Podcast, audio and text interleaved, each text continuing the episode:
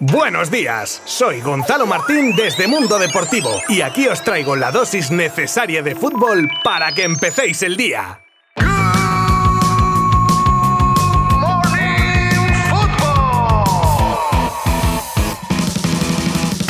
Bueno, bueno, bueno, ¿qué tal? ¿Cómo estáis? ¿Bien la resaca de la vuelta de la Champions? Pues supongo que depende de cuál sea vuestro equipo, ¿no?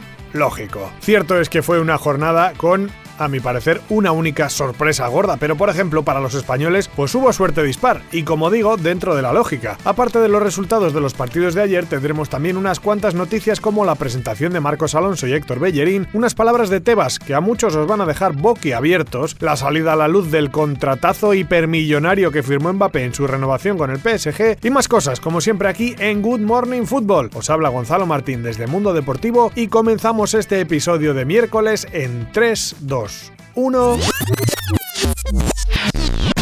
Antes de nada, todo lo relacionado con la Champions, que no es poco. Ayer hubo los siguientes resultados. Empezamos con la sorpresa: Dinamo de Zagreb 1, Chelsea 0. Después, Dortmund 3, Copenhague 0, Paris Saint-Germain 2, Juve 1, Sevilla 0.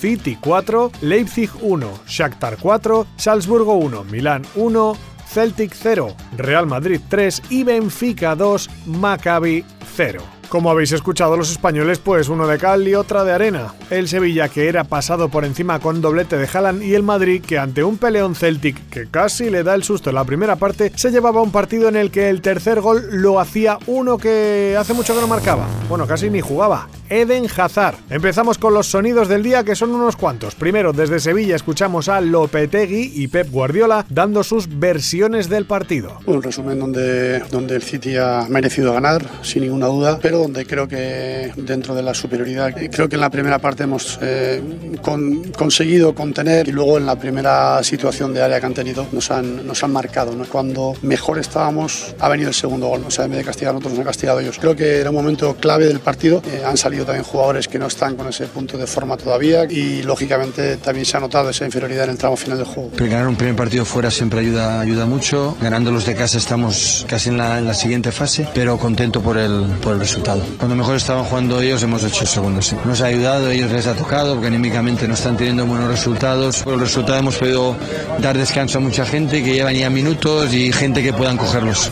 Después era Isco el que comparecía ante los medios que reconocía la clara derrota pero confiando en darle la vuelta a la situación ya que la temporada está empezando. Es muy duro esta derrota delante de nuestra gente y tenemos que, levantar cabeza. La dinámica de, los últimos partidos es esta, ¿no? Cuando el equipo mejora, aprieta, eh, más en campo contrario está, a la mínima te, hacen un gol, nos están penalizando demasiado y tenemos que crecer como equipo, ser más fuertes mentalmente y lo mejor de todo es que estamos empezando, queda toda la temporada por delante y yo personalmente confío mucho en esta plantilla. Y tras el partido del Madrid hablaban Ancelotti y Courtois que coincidían en que se durmieron en la primera parte en la que se podían haber complicado mucho las cosas, pero que en la segunda mitad el agua volvió a su cauce. Me pasó que hemos jugado contra un equipo que eh, puse mucha intensidad en el partido eh, y lo hemos sufrido un poco. No, no hemos sido eficaces en los últimos tercios, nos faltaba un poco de velocidad ahí, velocidad que hemos tenido en la segunda parte. No empezamos del todo bien, pero también el, el palo nos salvó pero una vez que cogimos el ritmo del juego, la manera de jugar de ellos, yo creo que fue yendo mejor y el segundo tiempo hemos dominado, así que al final yo creo que una victoria merecida, pero si ellos meten gol al principio nos puede costar más.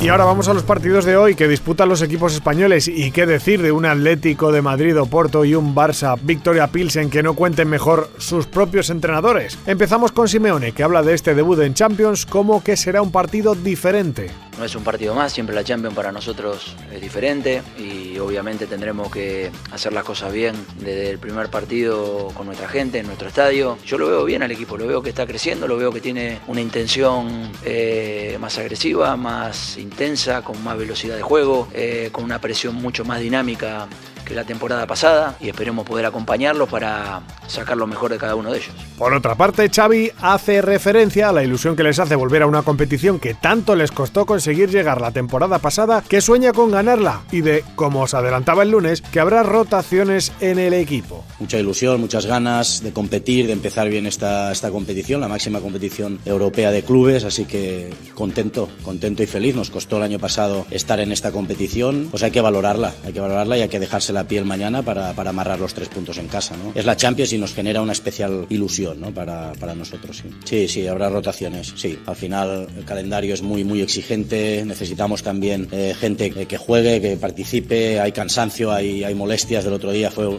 una guerra en Sevilla. Hay cansancio, hay acumulación de, de fatiga y al final tenemos mucha plantilla y hay que, hay que ir rotando. Yo quiero ganar títulos, quiero ganar la Champions, la Liga, la Copa, la Supercopa. Quiero ganar. No concibo competir sin ganar. Si no, me quedo, me quedo en mi casa. Y un poco antes de esta rueda de prensa de la previa del partido de hoy eran presentados Marcos Alonso y Héctor Bellerín. El primero notablemente emocionado por su pasado familiar azulgrana que todos recordamos y que en ese aspecto decía que es el sueño vestir de azulgrana desde niño cuando su padre lo llevaba al Camp Nou. Por su parte Bellerín que regresa a la que fuera ya su casa y que también decía sentirse emocionado, confesando que siempre tuvo la intuición de que algún día volvería. Todos muy contentos y deseando dar muchos títulos al club. Y ahora noticia que nos llega con la preocupación del Colegio de Arquitectos de Cataluña por los cambios en el Spy Barça. El hecho es que esos cambios son que quien inicialmente hizo el diseño no ganó la licitación para la ejecución del mismo, que sí hizo una empresa situada en Terrassa. Una preocupación que no ha sentado bien en el club que probablemente pedirá explicaciones, además también por hacer pública la carta que el Colegio de Arquitectos mandó al club al respecto.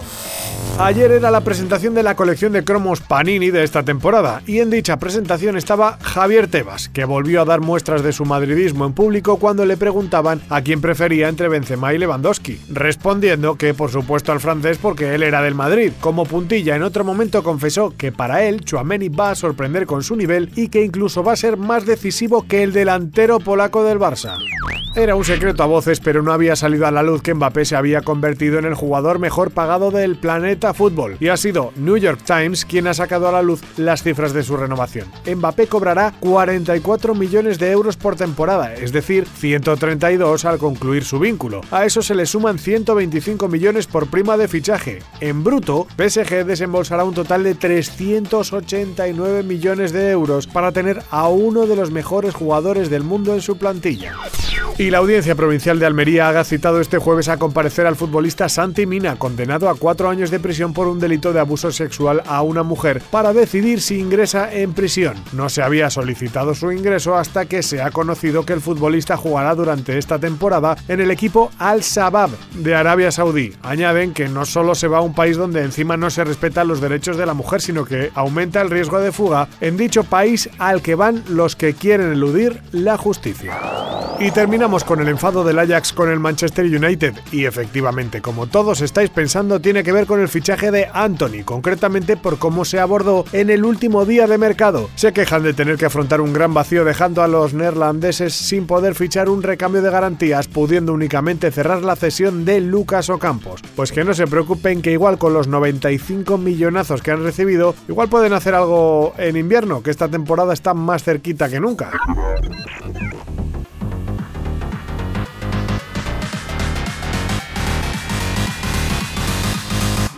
Y esto es todo por hoy. Mucho repaso de partidos, muchas noticias, sonidos y mañana mucho más. A ver qué os habéis pensado. Que no paramos de lunes a viernes ni un solo segundo. Muchas gracias por escucharme un día más. Abrazo virtual. Adiós.